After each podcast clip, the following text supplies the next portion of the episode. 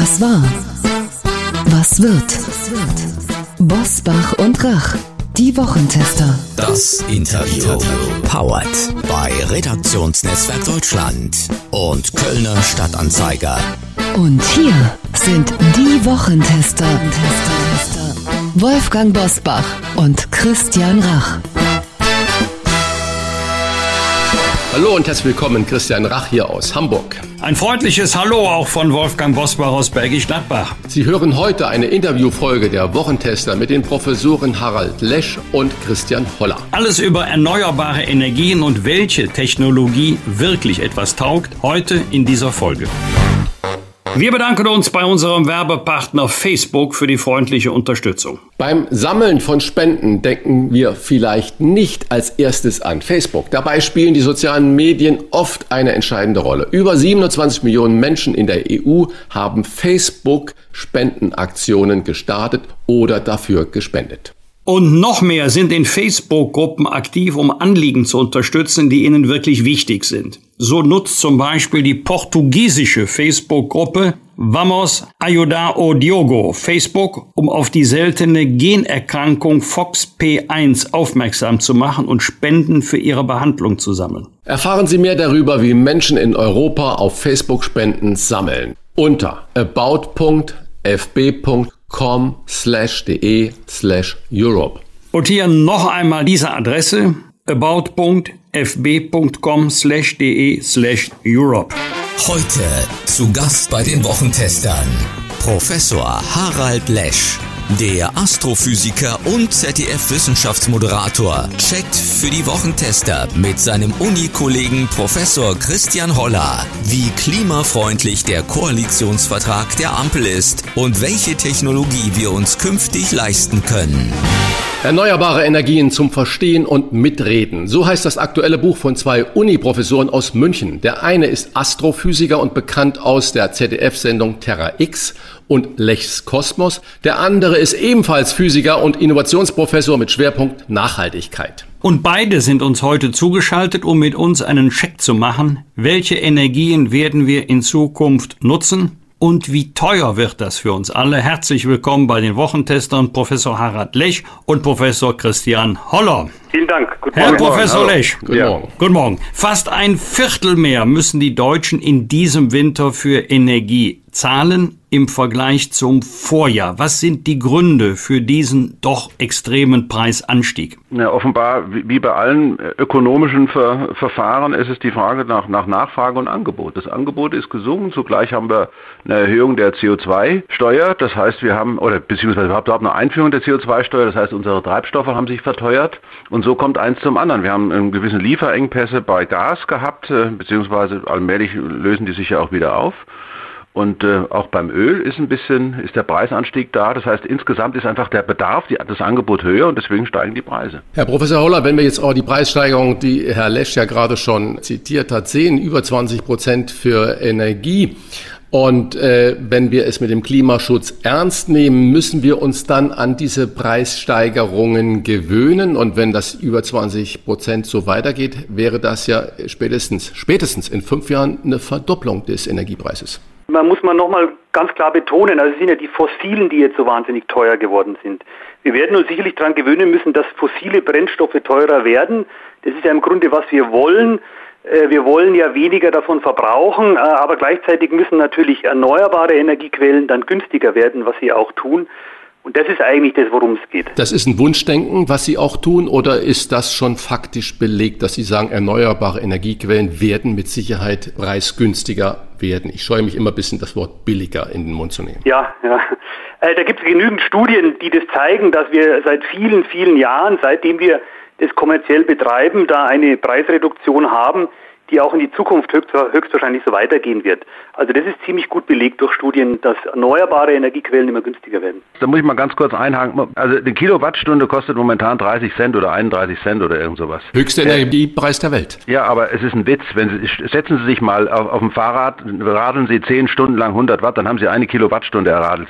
wir, wir machen uns alle überhaupt keine Vorstellungen was für Energiemengen wir dafür brauchen. Und wir haben uns einfach daran gewöhnt, dass diese Energiemengen für nichts zur Verfügung stehen. Eine Kilowattstunde ist eine unglaubliche Menge an Energie, aber wenn man sich mal umrechnet, das zeigen wir in unserem Buch ja auch, was man damit dann anstellen kann, dann ist das erschütternd, wie sehr wir uns daran gewöhnt haben, praktisch aus dem Vollen zu schöpfen. Und wenn Sie uns hier sowas fragen, dann sollten Sie vielleicht vorher noch mal daran erinnern, dass wir im Grunde genommen hier über etwas reden, was nachgerade zauberhaft ist.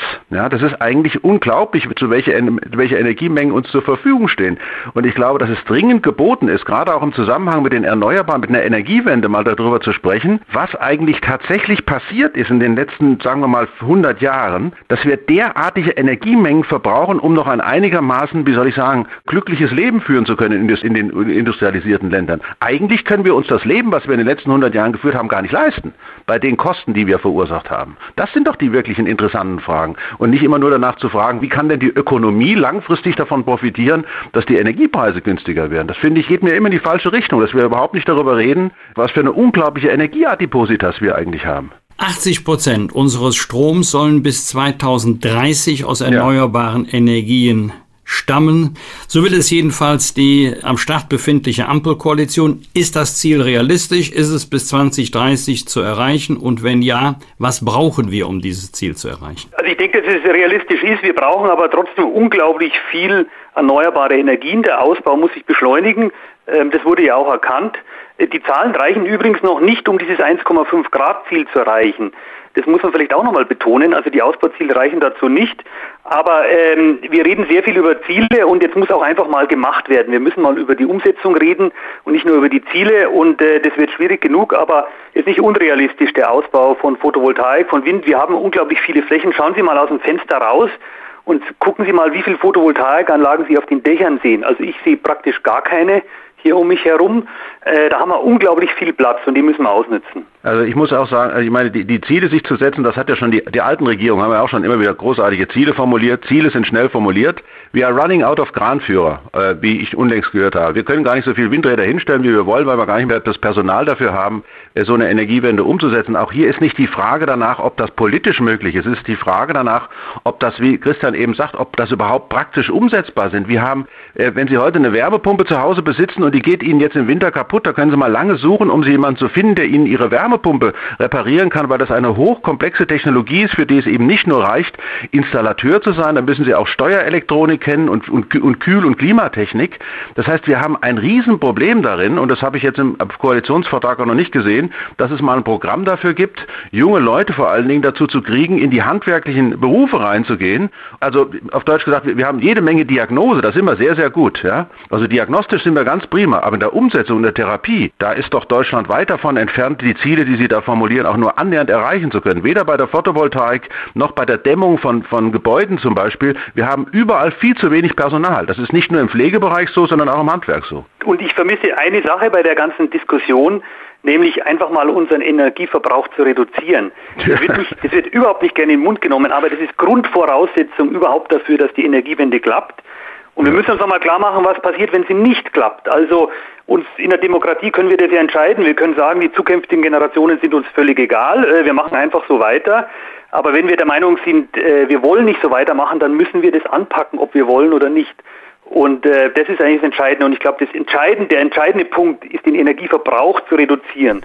Und natürlich spielen da die Preise eine gewisse Rolle. Herr Professor Lesch, Sie haben ja gerade vehement verteidigt, dass es äh, Sie eigentlich die Diskussion über dieses Eldorado der verfügbaren Energie gar nicht mehr hören können, sondern dass es eigentlich andersrum sein muss, wie Herr Holler auch gerade gesagt hat, wir müssen Energie sparen. Und erstmals will jetzt aber eine Regierung mehr Geld in die Schiene als in den Straßenbau stecken und bis 2030 sollen auf deutschen Straßen 15 Millionen Elektroautos fahren. Jetzt unabhängig der Frage, ob das realistisch ist, das, das, heißt, wir brauchen ja doch wieder viel, viel mehr Energie. Das wäre ja eigentlich doch kontraproduktiv. Naja, wir brauchen mehr Energie auf der elektrischen Seite. Ich meine, das ist ja langfristig das Ziel der, der Energiewende, dass wir praktisch alle unsere Verwendung der, also wir haben, wir muss ja, man muss ja mal ein bisschen, wir können ja mal ein bisschen erklären. Wir haben erstmal Primärenergie, das ist das, was Deutschland insgesamt an Energie verbraucht. Also das, was wir einführen, ist ja eben vor allen Dingen auch Öl und Gas und so weiter. Und diese Primärenergie, davon haben die Erneuerbaren, wenn es hochkommt, vielleicht also knapp 20 Prozent. Äh, Christian, was würdest du sagen, 15 Prozent eher oder 20 Prozent? Ja, an, an der an Primärenergie äh, 15 Prozent, an der Endenergie dann knapp 20% Genau, also die Primärenergie ist, ist das ist also mal, also das ist erstmal die Nummer, dass wir überhaupt noch nicht angefangen haben, in die Erneuerbaren reinzugehen. Beim Strom sieht es natürlich anders aus, aber langfristig soll eben unsere Mobilität und auch unsere Heizung soll eben komplett von, müsste von Strom äh, bereitgestellt werden. Das ist ja das Ziel. Und das würde bedeuten, wenn wir also tatsächlich jetzt um, äh, umsteigen von, äh, vom Verbrennermotor auf die E-Mobilität, dann brauchen wir halt das, was wir vorher an Benzin und Öl gehabt haben und Diesel, das brauchen wir jetzt an, an Strom. Das muss an Strom bereitgestellt werden. Das ist eine Riesenaufgabe, denn die Energiedichte der Kohlenwasserstoffe, also der fossilen Ressourcen, ist deutlich höher als die Energiedichte der erneuerbaren Energien. Deswegen sind die Anlagen so groß. Und das kann man sich ja auch leicht äh, veranschaulichen. Äh, wenn Sie 50 Liter Sprit kaufen und Sie haben ein gutes Auto, dann können Sie damit 1000 Kilometer weit fahren. Wie groß muss Ihre Batterie sein, um damit 1000 Kilometer zu fahren? Dann sehen Sie schon den Unterschied. Und das hat damit zu tun, dass eben die fossilen Ressourcen letzten Endes ja gespeicherte Erdzeit sind. Das ist ja uralter Kohlenstoff, der da aus dem Boden rausgeholt wird, weil die Erde das früher im, im Laufe der Erdgeschichte zusammengepresst hat. Und das ist eigentlich das Ziel, dass man eben langfristig, genau wie in, wie in Norwegen, wo ja auch schon ziemlich viel geheizt wird mit Strom, weil die eben ganz andere Möglichkeiten haben, so soll auch Deutschland in Zukunft immer mehr und mehr in der Energie auf die auf rein elektrische Energie gehen. Vielleicht noch ein Punkt dazu. Also der Idealfall wäre es, unsere individuelle Mobilität natürlich zu reduzieren, weil die sehr energieintensiv ist. Und deswegen ist jetzt natürlich die Elektromobilität kein Allerheilmittel, aber von zwei schlechten Lösungen ist es die deutlich bessere im Vergleich zum Verbrenner, weil sie deutlich effizienter ist und deutlich weniger Energie benötigt. Ja. Und Christian, du hast es ja ausgerechnet, äh, der, der, Anteil, äh, was wir wirklich erhöhen müssten, wenn wir jetzt sämtliche PKWs in Deutschland elektrifizieren würden, der war von, von unserem Stromverbrauch. Wie viel müssten wir dazu tun? Unge ja, unser Stromverbrauch, wenn wir alle 47 Millionen Autos äh, in Elektroautos umwandeln würden, dann würde unser Stromverbrauch gerade mal um 20 Prozent steigen.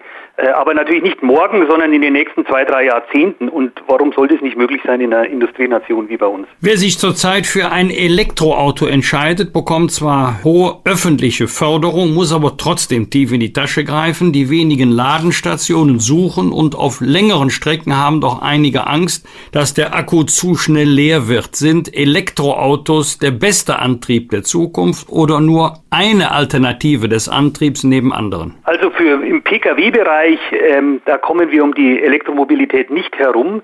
Die Alternativen, die diskutiert werden, also Wasserstoff und E-Fuels, das sind im Pkw-Bereich einfach keine Alternativen. Sie müssen sich mal überlegen, Sie nehmen den Strom und tanken den direkt ins Auto oder Sie nehmen den Strom, produzieren Wasserstoff und tanken den Wasserstoff dann ins Auto. Dann brauchen Sie mindestens dreimal so viel Strom ursprünglich wenn Sie E-Fuels nehmen, Sie nehmen den Strom, produzieren E-Fuels und tanken die ins Auto, dann brauchen Sie mindestens fünfmal so viel Strom. Wir haben eh schon Schwierigkeiten, überhaupt unseren Energiebedarf über Erneuerbare zu decken und jetzt sollen wir plötzlich noch fünfmal so viel Windräder bauen und Photovoltaikanlagen. Das geht natürlich nicht. Also im Pkw-Bereich äh, wird es da keine Alternativen geben und im Grunde ist es ja gar keine politische Vorgabe, sondern die Industrie hat sich ja schon längst entschieden, weil sie diese Zahlen kennt. Und bei der Wasserstoffwirtschaft, ich habe heute gerade wieder einen Artikel gelesen, sind wir ja eigentlich noch ja eher in Jahrzehnten weg von, einem groß, von einer großen kommerziellen ähm, Nutzung. Und dann braucht die Industrie vor allem erstmal Wasserstoff, nicht die PKWs. Ja, man darf vielleicht auch nicht vergessen, unsere Autos stehen meistens rum. Auch heute schon. Also 23 Stunden am Tag stehen die Autos meistens rum. Und auch da haben wir uns eben an so eine äh, ja, Just-in-Time-Lieferung. Also unsere Autos stehen uns immer zur Verfügung und äh, das heißt, es steht auch immer genügend Treibstoff zur Verfügung. Ähm, man braucht ja für, für, den größten Teil des Jahres brauchen Sie gar keine Ladestation. Sie können zu Hause, wenn Sie, wenn Sie einen, einen Parkplatz haben und, und Sie hätten eine Garage, also zumindest diejenigen zum Beispiel auf dem Land wird ja oft davon gesprochen, die Leute auf dem Land, ähm, die haben ja häufig äh, Garagen, die, die brauchen ja gar keine Ladestation, die können ja mit dem normalen Verlängerungskabel äh, über Nacht ihr Auto äh, aufladen. Ich glaube, die durchschnittliche Fahrleistung eines PKWs in Deutschland äh, am Tag sind ein paar 20 Kilometer oder paar 30 Kilometer und dafür reichen diese Dinger immer aus. Selbst auf dem Land wird nicht so lange, äh, nicht so viel gefahren. Aber wir werden natürlich eine Verhaltensänderung haben durch die, durch die Bereitstellung von elektrischem Strom. In Zukunft wird ohnehin äh, nochmal eine Neuerung stattfinden. Wir werden uns ja gewissermaßen wieder an die natürlichen Rhythmen anpassen. Also die Erneuerbaren haben ja auch diese, diesen Effekt, dass eben die Sonne scheint nur am Tag und auch der Wind scheint, äh, bläst nicht immer. Das heißt, wir werden vielleicht eine ganz neue, einen ganz neuen Zugang zu unserer Mobilität haben, wobei unsere Mobilität ja im Wesentlichen aus der Möglichkeit, sich zu bewegen, besteht und nicht aus der, aus der tatsächlichen Bewegung. Viele von uns reden ja immer nur beim Anschaffen von Autos, dass ich die Möglichkeit habe, mein Auto jederzeit zu nutzen, wann ich will und dahin zu fahren, wo ich will. Aber nicht, dass sie es tatsächlich tun. Das ist nur in ganz, ganz seltenen, ähm, sagen wir mal, Hotspots, zeitlichen Hotspots im Jahr der Fall, dass die Leute alle in Urlaub fahren oder sowas. Aber meistens benutzen wir das Auto überhaupt nicht. Ist Ihnen das schon mal aufgefallen, dass es meistens rumsteht? Ja, die Bereitstellung ist natürlich für viele ein Moment der Freiheit. Und eine Frage von vielen unserer Hörer und Hörerinnen ist natürlich die Frage der Nachhaltigkeit. Wenn man Stromerzeugung und die Produktion und Entsorgung der Akkus berücksichtigt, ist die Klimabilanz von Elektroautos wirklich besser als die von Verbrennermotoren? Das ist eine Frage von, was Hörer immer stellen. Ganz klar. Also die, die neuen Studien zeigen das ganz klar. Vor allem haben wir da eine unglaublich schnelle Entwicklung, auch ähm, in der Menge der Energie, die benötigt wird, um Batterien zu verwenden. Ähm, und dann kommt es natürlich auch noch darauf an, wo der Strom herkommt. Aber selbst beim heutigen Strommix sind die ganz klar im Vorteil über den gesamten Lebenszyklus. Und in ein Ressourcenproblem, äh, es ist interessant, dass jetzt dieses Thema jetzt plötzlich beim Elektroauto so stark diskutiert wird. Also wir werden in ein Ressourcenproblem so oder so reinlaufen. Wir verbrauchen unglaublich viele Ressourcen. Das Ganze steigt exponentiell an, aber in allen Bereichen. Und wenn Sie sich mal anschauen, die größten Umweltverschmutzungen in der Menschheitsgeschichte jemals, die haben im Grunde immer mit der Erdölförderung zu tun. Also das Deepwater Horizon im Golf von Mexiko und so weiter. Äh, und das kommt mir ein bisschen kurz in der ganzen Diskussion, ehrlich gesagt. Lösen wir uns mal einen Moment vom Thema E-Mobilität. Ähm, ganz generell jetzt mal sozusagen an die Naturwissenschaftler, an beide, wer immer die Frage beantworten mag. Legt sich Ihrer Einschätzung nach die Politik zu schnell auf ganz bestimmte Technologien fest oder sollte lieber der Markt über die beste Technologie entscheiden?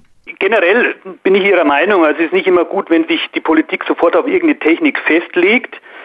Hier, wie gesagt, bei der Elektromobilität hat sich meiner Meinung nach eben der Markt schon festgelegt, also zumindest die Industrie. Ähm, aber generell ist es natürlich immer noch eine Frage, das funktioniert immer dann, wenn ich jetzt zum Beispiel den fossilen Brennstoffen mal einen ehrlichen Preis geben würde. Wenn ich mal sagen würde, wenn ich die Folgekosten in die Kosten des Benzins und des Erdgases mit einpreisen würde, was eine ehrliche Bepreisung wäre, dann würde die Sache ganz schnell anders aussehen.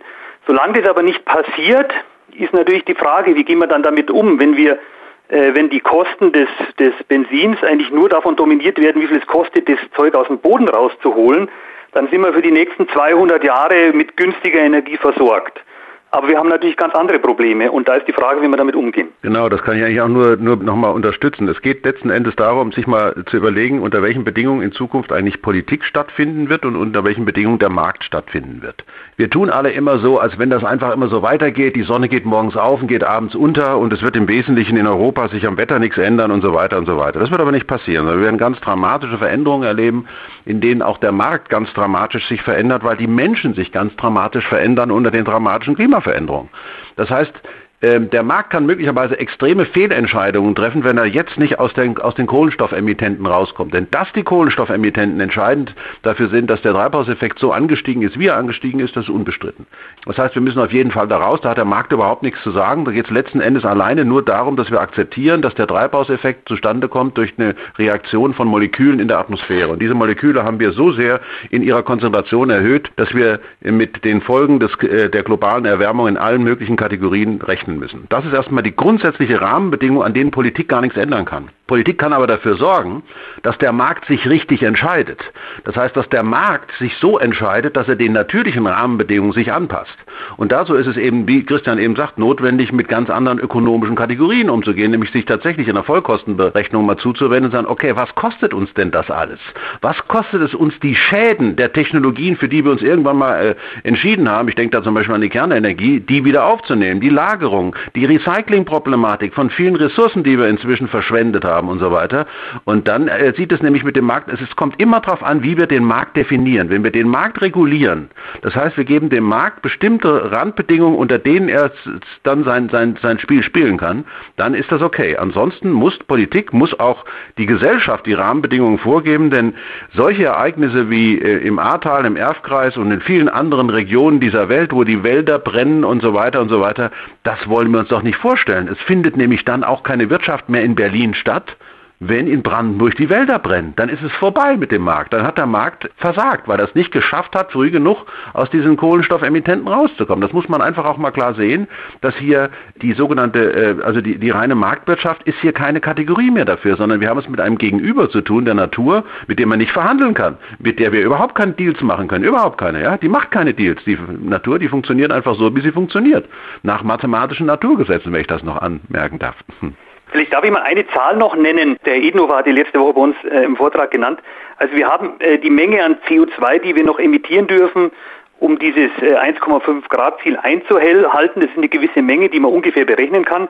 Im Boden haben wir noch mindestens 20 Mal so viel äh, CO2 in Form von fossilen Brennstoffen gespeichert. 20 bis 25 Mal so viel mindestens. Das heißt also, wir müssen, wir müssen die Sachen im Boden lassen und es wird aber eigentlich noch lange, lange günstig sein, das Zeug aus dem Boden rauszuholen. Und wenn das der dominierende Preis ist, dann haben wir in der Tat ein großes Problem. Und deswegen ist so eine Vollkostenrechnung so wichtig. Bleiben wir dann mal bei der Politik und bei dem Klimaschutz 1,5 Grad Ziel. Im Zukunftsplan der Ampelkoalition fällt ja auf, dass vieles beim Thema Klima und Energie doch schwammig bleibt. Äh, das von den Grünen gegenüber anderen Ressorts geforderte Vetorecht äh, des Klimaministeriums fehlt zum Beispiel und sogar ein Kohleausstieg bis 2030 wird nicht festgeschrieben. Erreichen wir so das 1,5 Grad Ziel des weltweiten Klimaschutzabkommens oder äh, sagen wir, wir überlassen das doch lieber dem Markt, der es ja dann nicht regelt. Also wenn man die Vorgaben sich anguckt oder die Pläne, dann, dann reicht es nicht, also wie auch jetzt neueste Studien hier zeigen. Ähm, Volker Quaschning macht dazu auch immer Berechnungen. Äh, das ist ganz klar, aber wir leben nun mal in einer Demokratie und das ist auch gut so. Es zeigt sich auch, dass gerade Demokratien bei dem Thema Klima deutlich weiter sind als eben andere Staaten, die nicht Demokratien sind. Das ist schon mal wichtig. Dennoch muss sowas natürlich äh, in der Diskussion ablaufen, in der Gesellschaft. Man muss Menschen überzeugen, man muss Menschen mitnehmen und so funktioniert nun mal Politik, äh, auch wenn es vielen nicht gefällt. Aber ich denke, damit müssen wir einfach leben und müssen einfach stetig daran arbeiten, diese Ziele zu erhöhen und vor allem auch mal umzusetzen, die, die wir haben. Hm, ich glaube auch, was ganz wichtig ist, ähm, wir stehen vor der größten ja, Transformation, die die deutsche Gesellschaft überhaupt jemals vollzogen hat. Wenn man mal die Zeit berechnet, die uns noch bleibt, dann ist das ja alles im Vergleich zur Industrialisierung im 19. Jahrhundert, äh, selbst zur Digitalisierung, die sich jetzt immerhin über einige Jahrzehnte vollzogen hat, ist das, was wir da ja vorhaben, in den nächsten zehn Jahren, eine unglaubliche Aufgabe. Das heißt, das, was Politik machen kann und was eben auch gesellschaftlich ganz wichtig ist, lassen wir uns von den Ja-Aber-Leuten einfach nicht bremsen. Wir müssen es sowieso machen, also suchen, machen, brauchen, was wir brauchen, ist eine Koalition der Willigen, so wie in Glasgow auch formuliert ist. Wir tun, was wir können, so gut wie wir es können, in der Hoffnung, dass eben auch überraschende Koalitionen zustande kommen, dass also in Zukunft auch weitere Leute auf den, äh, auf den Zug mit aufspringen und einfach weitermachen. Das ist die einzige Möglichkeit, die wir haben, Politik eigentlich zu gestalten, dass wir mal beginnen damit in der Hoffnung, dass, der, dass die Politik, die wir machen eben oder die gemacht werden soll, eben erfolgreich genug ist, dass andere sagen, oh, das ist aber interessant, das hat ja funktioniert, dann machen wir das auch. Also nichts ist mehr attraktiv als Erfolg. Äh, und insofern ähm, ist jetzt sozusagen die Anfangskritik an all dem, was da in dem Koalitionsvertrag steht, ist natürlich wohlfeil, weil äh, alle möglichen Regierungen können alles Mögliche auf einem Stück Papier schreiben. Entscheidend wird sein, ob in den Verordnungen, die ja das Ganze umsetzen sollen, dem tatsächlich so viel Leben in die Gesetze eingehaucht wird, dass auch tatsächlich was passiert. Ich denke da zum Beispiel an so Sachen wie die 10H-Regelung hier in Bayern, die den Windausbau der Wind, Windräder natürlich enorm beschädigt und viele andere oder dass die öffentliche Hand endlich mal alle ihre Dächer zur Verfügung stellt für Photovoltaik. Photovoltaikanlagen. Wenigstens, dass wir die Option haben, so viel zu tun, wie wir können, vielleicht sogar noch mehr, als die Regierung momentan beschlossen hat.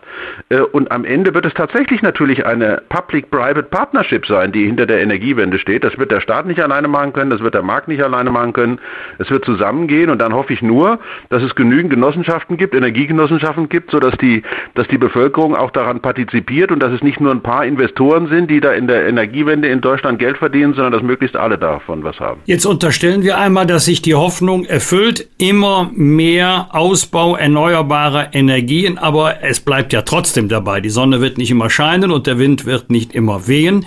Wie realistisch ist es, mit Sonne, Wind, Wasser, Biomasse, Geothermie unseren kompletten Primärenergiebedarf decken zu können? Beispiel ohne Import von Energie aus fossilen Energieträgern. Also wir werden auf jeden Fall noch eine Zeit lang Gas benötigen. Also gerade diese Dunkelflauten, über die mal gesprochen wird, die sind überhaupt nicht schwierig zu beheben. Also deswegen gibt es ja auch diese Investition jetzt, die, die Rede ist von diesen Gaskraftwerken, die später womöglich auch mit Wasserstoff funktionieren.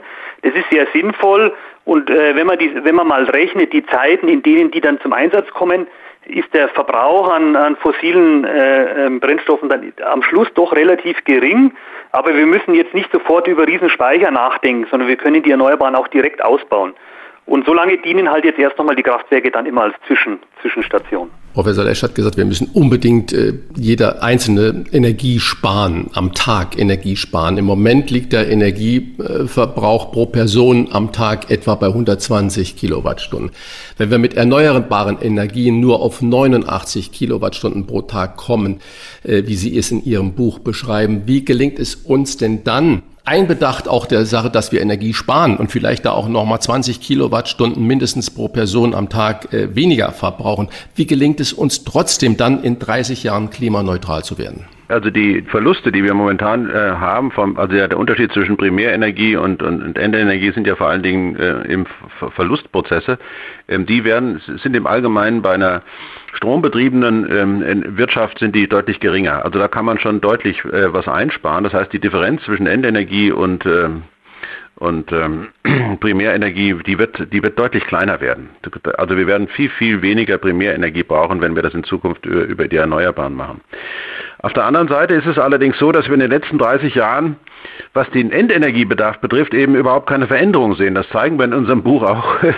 Also die, die Vorstellung, dass wir jetzt in den nächsten zehn Jahren zum Beispiel ra also rapide in der Ende, im Endenergieverbrauch nach unten gehen und das ja, obwohl, das darf man immer nicht vergessen, die große Hoffnung ist ja immer bei oder bei, bei sehr vielen ist ja Technologie. Das wird uns aus der wird uns in die Energiewende hineinbringen. Nein, wie Christian vorhin gesagt hat, ein ganz erheblicher Teil wird darin bestehen, dass wir weniger Energie verbrauchen. Und ähm, sogar eigentlich, wenn man es auf den Punkt bringt, müssen wir auch 50 Prozent, wir müssen unsere Energie, äh, wir müssen 50 Prozent Energie einsparen, wenn man, wenn man die Zahlen ernst nimmt. In, in vielen Bereichen gibt es da Vorstellungen, wie man das machen kann, aber ich glaube, das ist, äh, das klingt jetzt ja fast schon immer so ein bisschen wie so eine Wiederholung, aber das ist noch nicht in der öffentlichen Debatte so angekommen, dass zur Energiewende Energiesparen gehört, und zwar als die wichtigste Energiequelle überhaupt. Was würde denn der Ausbau der erneuerbaren Energien für unsere Landschaften äh, bedeuten? Und ähm, Sie haben es vorhin angedeutet, das ist ja was für Feinschmecker, aber ich nehme an, so haben Sie es mit dem Begriff HC gemeint. Das ist ja die Relation der Abstand, Narbenhöhe eines Windrades zur Wohnbebauung oder zur Bebauung überhaupt. Ich habe irgendwie aus meiner politischen Erfahrung das schwere Gefühl, wenn Sie H10 zu H5 machen, dann halbiert sich der Abstand, dann könnten ja die Widerstände vor Ort größer und nicht kleiner werden. Ganz klar, die, die werden wahrscheinlich auch größer werden und das ist auch warum wir dieses Buch schreiben, um den Leuten klarzumachen, dass es eigentlich gar keine Alternative gibt. Es ist immer noch so, äh, so irgendwo in den Emotionen drin, ja, wir stecken da jetzt einen Haufen Ingenieure ran und die, die entwickeln dann mal ein paar Jahre und schmeißen ein paar Milliarden Euro drauf und dann haben wir schon die Lösung für unsere Probleme. So wird es aber nicht kommen, weil die Energiedichten von den Erneuerbaren und von den Alternativen generell sehr gering sind. Das heißt, wir haben eigentlich nur die Wahl zu sagen, wir bauen Erneuerbare überall aus, nämlich auch vor unserer Haustür. Oder wir werden einfach keine Energiewende hinbekommen. Das sind die beiden Möglichkeiten, die wir haben. Und äh, das muss uns, das muss uns klar sein. Und wenn es einem klar wird, dass das die einzige Möglichkeit ist, dann bin ich vielleicht auch eher bereit, es zu akzeptieren. Wenn ich immer noch das Gefühl habe, ah, da gibt es doch noch die Atomkraft und da gibt es noch irgendwelche Lösungen und ich muss mein Leben nicht ändern, ja, dann werde ich dagegen vorgehen natürlich. Kann Ihnen nur raten, äh, interviewen Sie doch mal die Bürgermeisterin von Wilpolsried im Allgäu. Das ist eine Gemeinde, die uns vormacht, wie es geht. Das ist eine Gemeinde nach dem Motto, ganz Gallien ist von den Römern besetzt, nein, ein Dorf und so weiter und so weiter. Das ist eine von den Dörfern in Deutschland, die den European Energy Award in Gold bekommen haben. Die produzieren sechs bis achtmal mehr Strom, als sie verbrauchen. Die haben Blockheizkraftwerke, die haben Photovoltaik auf den öffentlichen Dächern. Und ich glaube, es ist ganz wichtig, solche Beispiele in die Öffentlichkeit zu bringen und nicht ständig darüber zu reden, was alles nicht funktioniert, sondern mal zu zeigen, was geht.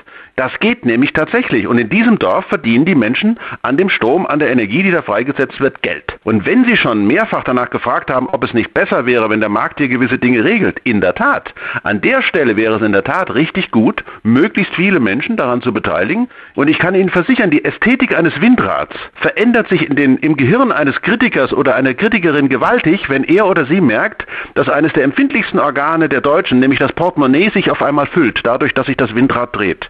Dadurch gibt es ganz neue ästhetische Bemerkungen und der Widerstand ist auf jeden Fall geringer, wenn Leute davon partizipieren, weil nämlich durch die Partizipation in einem Dorf sich auch tatsächlich die Dorfstruktur wieder ändert. Auf einmal ist Geld da, die Gemeinde hat Geld.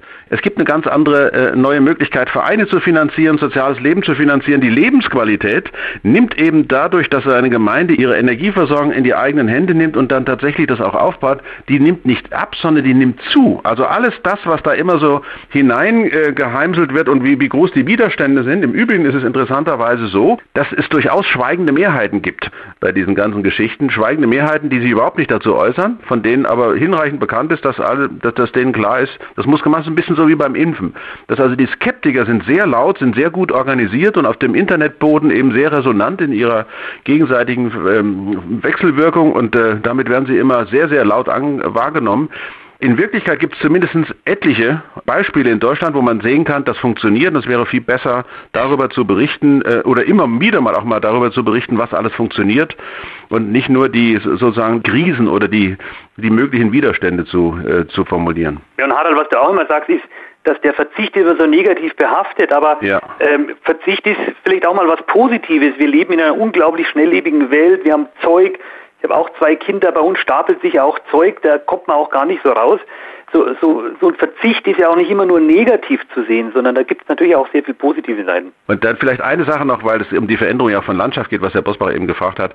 In der Tat, ähm, das ähm, ist auch in unserem Eingangskapitel, in unserem Buch ist das auch beschrieben, dass wir heutzutage uns äh, längst daran gewöhnt haben, es gibt hier und da mal ein Kraftwerk, aber ansonsten, ja gut, wir sehen natürlich in Deutschland immer äh, häufiger auch Windräder und auch ein paar Photovoltaikanlagen, das wird aber in Zukunft noch stärker werden. Wir müssen uns mehr um unsere Energieversorgung kümmern. Das ist der Preis, den wir bezahlen dafür, dass wir die letzten 150 Jahre uns überhaupt nicht darum gekümmert haben, was wir mit Natur anrichten. Der nächste Punkt ist allerdings, dass wir in der Tat ja auch da schon wieder hervorragende Ingenieurlösungen haben, die zumindest in Teilen zum Beispiel die Versiegelung von Landschaften verhindern durch Agro-PV, das heißt Photovoltaikanlagen, die auf dem Feld angebracht werden in einer gewissen Höhe und die vor allen Dingen in, in trockenen Sommern sogar bessere Erträge bei den überdachten Flächen liefern als bei den nicht überdachten Flächen, was natürlich auch sofort klar ist, weil da einfach mehr Luftfeuchtigkeit gespeichert wird. Also da wird eine ganze Menge passieren und unsere Republik wird sich in den nächsten Jahrzehnten verändern. Jawohl. Grünen haben ja immer auf den Deckel bekommen, auf die Mütze bekommen, wenn ich so lax sagen darf, dass sie eine Verbotspartei äh, wären und äh,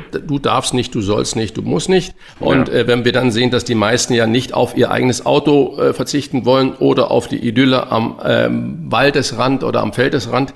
Und wir wissen, dass wir deutschlandweit auf dem Land etwa nur 30.000 Windräder haben. Und so wie Sie beide das ja gerade schildern, ist es ja eigentlich, ich sage mal, ein PR-Problem. Das heißt, wir müssen diese Problematik und das, was auf uns zukommt, mal positiv darstellen. Und ja. äh, wie an dem kleinen Dorf im Allgäu, und das gibt es in Niedersachsen, gibt es ebenfalls so eine Gemeinde, Ostfriesland, äh, die so agieren. Warum passiert das Ihrer Meinung nach nicht?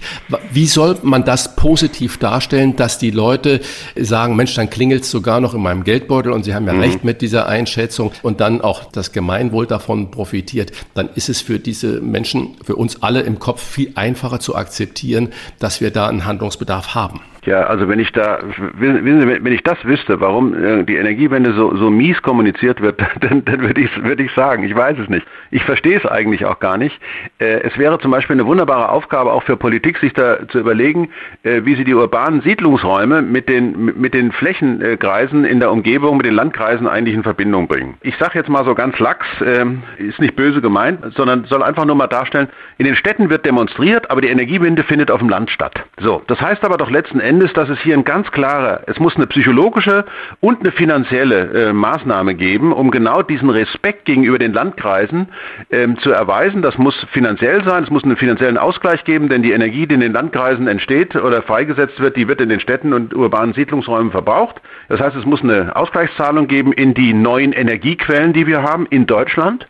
Und zum anderen muss auch klar gemacht werden, zum Beispiel durch hinreichend starke Vernetzung von Schulen in Stadt und Land, äh, muss den Kids in, äh, in den Städten klar gemacht werden, was es eigentlich für eine Aufgabe ist, äh, Windräder zu bauen, Photovoltaikanlagen zu betreiben, zu reparieren und immer wieder aufs Neue auch äh, da aufzubauen. Also vor allen Dingen ähm, auch darauf hinzuweisen, es wird keine Energiewende ohne unsere Hände geben. Also man, man kann alles Mögliche, wie, wie gesagt, diagnostizieren, aber man muss eben ein paar Dinge auch tatsächlich konkret umsetzen. Und für mich gehört zur Aufgabe von Politik nicht nur die Kommunikation, sondern diesen Ausgleich zwischen Stadt und Land auch hinreichend finanziell und psychologisch und damit politisch-psychologisch meine ich, durch entsprechende Respektsbezeugung und einer klaren Würdigung dieser Leistungen auch so stark zu machen, dass es zu, zu einer Erfolgsgeschichte wird, dass wir zum Beispiel zukünftige Generationen, dass wir da kein Problem mehr haben, genügend Handwerkerinnen und Handwerker zu haben, ja, sondern dass wir äh, genügend Leute haben, die ihren Lebensunterhalt vor allen Dingen auch ordentlich damit verdienen können, dass sie genau diese, diese Transformationsprozesse technisch begleiten, die ja, die, die ja in verschiedenen Varianten äh, vor uns stehen. Denn das beginnt bei Wärmepumpen, das hatte ich schon angedeutet, ist aber bei Photovoltaikanlagen und bei Windrädern natürlich nochmal ganz, äh, ganz genauso. Das heißt, alle Energiefreisetzungsmechanismen, alles Mögliche, dafür brauchen wir Leute, die was in die Hand nehmen, äh, die also nicht an der Tastatur klemmen und meinen, sich in irgendeinem Metaverse oder in irgendeiner digitalen Welt rumtreiben zu können, sondern hier geht es darum, die richtige, die wirkliche Wirklichkeit zu verändern und nicht sich in irgendwelchen Bits und Bytes zu verströmen. Ja. In unseren Podcast-Folgen zum Jahresende wollen wir mit unseren Gästen gemeinsam auf das Jahr 2021 zurückblicken und jetzt trennen Sie sich bitte mal für einen Moment von CO2 und Energiewende und elektrischer Energie und allem. Was waren so Ihre persönlichen Tops und Flops? Was war Ihr Highlight in diesem Jahr? Oh, das ist gar nicht so einfach. Also ich werde Großvater. Das ist sicherlich das, das ist das Highlight des Jahres für mich. Ja. Kann ich bestätigen, war auch ja, mein Highlight. Ja. Ist, das, ist das Highlight schlechthin. Soweit bin ich noch nicht, aber natürlich, sagen wir mal, die Zeit mit der Familie, ähm, die ist ganz sicherlich ein Highlight gewesen, auch in dem Jahr auch, sagen wir mal, in so einem Lockdown auch mal zeitlich ein bisschen runterzukommen, so, so, so negativ der natürlich für unglaublich viele Menschen ist, das ist überhaupt gar keine Frage. Aber für mich war das Highlight die Impfung in diesem Jahr. Also, dass wir es geschafft haben, mit Impfung doch einen Großteil dieser Probleme in den Griff zu bekommen, war für mich unglaublich nach so kurzer Zeit.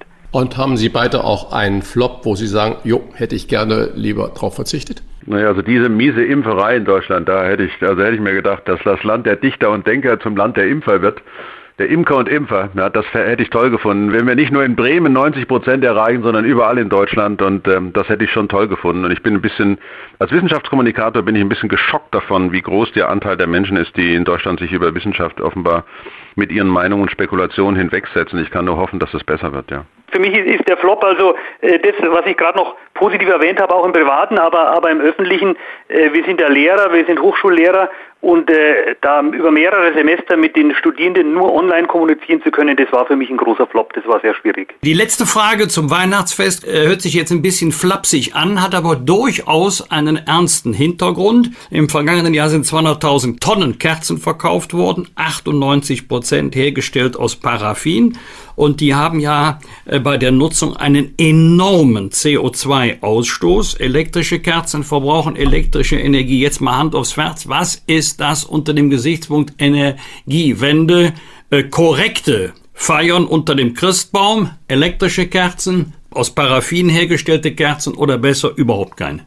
Oh, wahrscheinlich die elektrische, ne? Vielleicht auch aus Brandschutzgründen vielleicht auch nochmal. Aber ich denke, wir sollten uns da auf die großen Themen konzentrieren. Also es gibt sehr große Brocken mit dem, zu dem Thema CO2. Wir sollten uns da nicht verheddern in, in, in relative kleine Kleinigkeiten und äh, jetzt sagen, man darf jetzt nicht mehr die, die Kerzen verwenden. Also ich glaube, wir sollten uns auf die großen Themen konzentrieren. Äh, wo ist viel zu holen?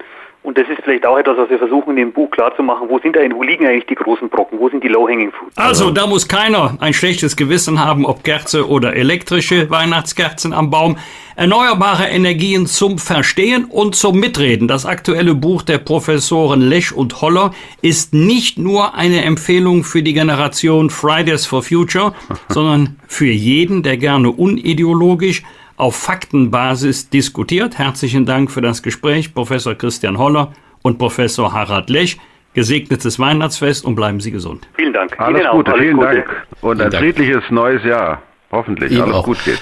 Dankeschön. Das waren die Wochentester, das Interview mit Unterstützung vom Kölner Stadtanzeiger und dem Redaktionsnetzwerk Deutschland. Wenn Sie Kritik, Lob oder einfach nur eine Anregung für unseren Podcast haben, schreiben Sie uns auf unser Internet und auf unserer Facebook-Seite. Fragen gerne per Mail an kontakt@diewochentester.de und wenn Sie uns auf einer der Podcast-Plattformen abonnieren und liken, dann freuen wir uns ganz besonders. Danke für Ihre Zeit. Die neue reguläre Folge hören Sie in dieser Woche ausnahmsweise schon am Mittwoch. Am Mittwoch um 7 Uhr. Was war? Was wird? Wolfgang Bosbach und Christian Rach sind die Wochentester. Ein Maßgenau Podcast. Powered bei Redaktionsnetzwerk Deutschland und Kölner Stadtanzeiger.